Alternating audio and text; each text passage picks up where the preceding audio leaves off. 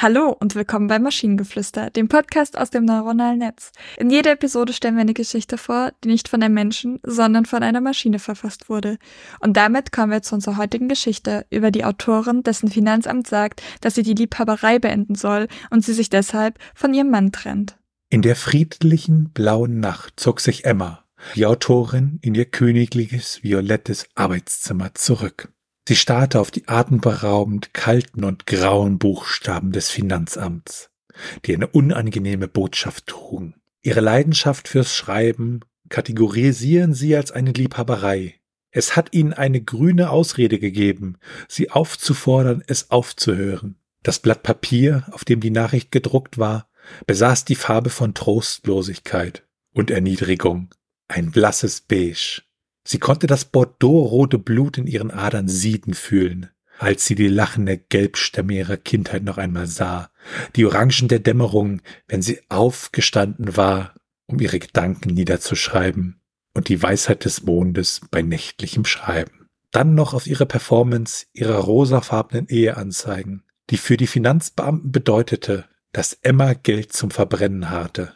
Die goldene Wärme ihres Ehemannes, Thomas, eine qualmende Kaminfeuernutzung während der violetten Winterabende, nur aus romantischen Gründen und nicht von Notwendigkeit entstanden. Sie dachte über die monotonen, braunen Alltags, ihre regelmäßige Quelle der türkisfarbenen Inspiration zurück. Schmerzhaft erkannte Emma, dass ihr die rote Linie gezogen wurde. Sie sollte ihre königsblaue Feder niederlegen und dem verachteten Finanzamt gehorchen nur um diesem bewölkt grauen Brief und seinem Verfasser in einem sonnigen Gelb und in einem sanften Rosa darzustellen. Doch das lodernde Feuer in Emmas zinnoberrotem Herzen glühte heller bei dem Gedanken auf. Emma, in Mitternachtsblau gekleidet, traf ihren Mann in der silberbeleuchteten Galerie. Das gebrochene Cerise in ihren Augen erzählte ihm schon die halbe Geschichte. Er akzeptierte ihre Entscheidung mit seinem üblichen, lindengrünen Mut und labyrinth-türkisem Verständnis. Ihre tränenden Aquamarinaugen blickten in seine saphirblauen, als sie sich trennten. Die farbenprächtige, gotterfüllte Welt, mit satten Grüns umgeben, veränderte sich in ein Solo-Schwarz für Emma, die sich grün hinter den Ohren auf das nackig graue Kalligraphiepapier stachen ließ. In einer verlassenen Ecke ihrer Seele spürte Emma jedoch die weiße Hoffnung wachsen und wusste, dass nach jeder dunklen, pechfarbenen Staffel das blitzeblaue Wunder nur um die Ecke liegt. Der Text ist großartig.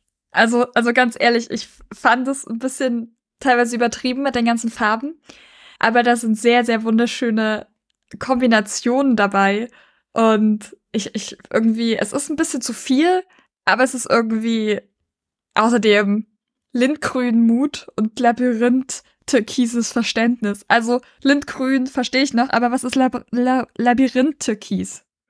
Das ist eine großartige Farbe und wir haben ja ein Problem. Ich finde die Geschichte nämlich auch großartig. Das heißt, wir haben ja einen der seltenen Fälle, wo wir beide eine Geschichte einfach großartig finden. Und diese ganze Beschreibung des Finanzamtbriefes, ich finde es, es ist wirklich, also besaß die Farbe von Trostlosigkeit und Erniedrigung, ein blasses Beige. Und das ist so großartig. Das ist, es ist, es war wirklich, ich glaube, das ist einer der besten Ausdrücke, die wir insgesamt in Geschichten hatten, die so ein bisschen Realitätsbezug haben, weil ich meine, wenn man einen Brief vom Finanzamt bekommt, ist es ja auch nicht, nicht weiß, das Papier, das ist ja tatsächlich so ein Beige. Und das ist schon, ich, ich finde, es ist super. Aber ich fand es auch super. Sie konnte das Bordeaux-rote Blut in ihren Adern sieden fühlen, so als ob ich gerade wüsste, welche Farbe mein Blut hat. Also ganz ehrlich, mein Blut könnte blau sein und ich wüsste es nicht. Was ich auch als Satz sehr schön fand, war der Satz, die goldene Wärme ihres Ehemanns Thomas, eine qualmende Kaminfeuernutzung während der violetten Winterabende, nur aus romantischen Gründen und nicht vor Notwendigkeit entstanden. Ich finde diesen Satz, der ist so vielschichtig und toll. Na, was auch immer violette Winterabende sind, aber das ist okay. aber es ist, also ich weiß auch nicht. Ich, ich finde auch tatsächlich es sehr passend, dass Inspiration als türkis beschrieben wird.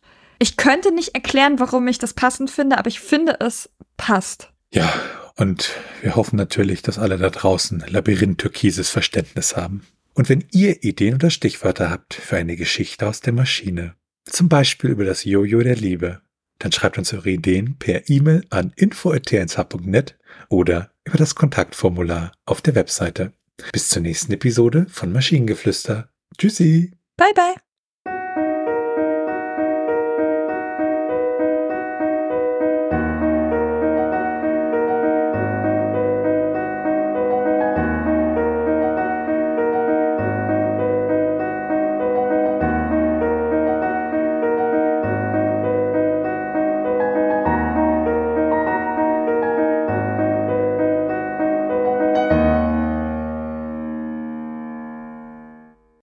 eine Produktion von Tone H. T1H.net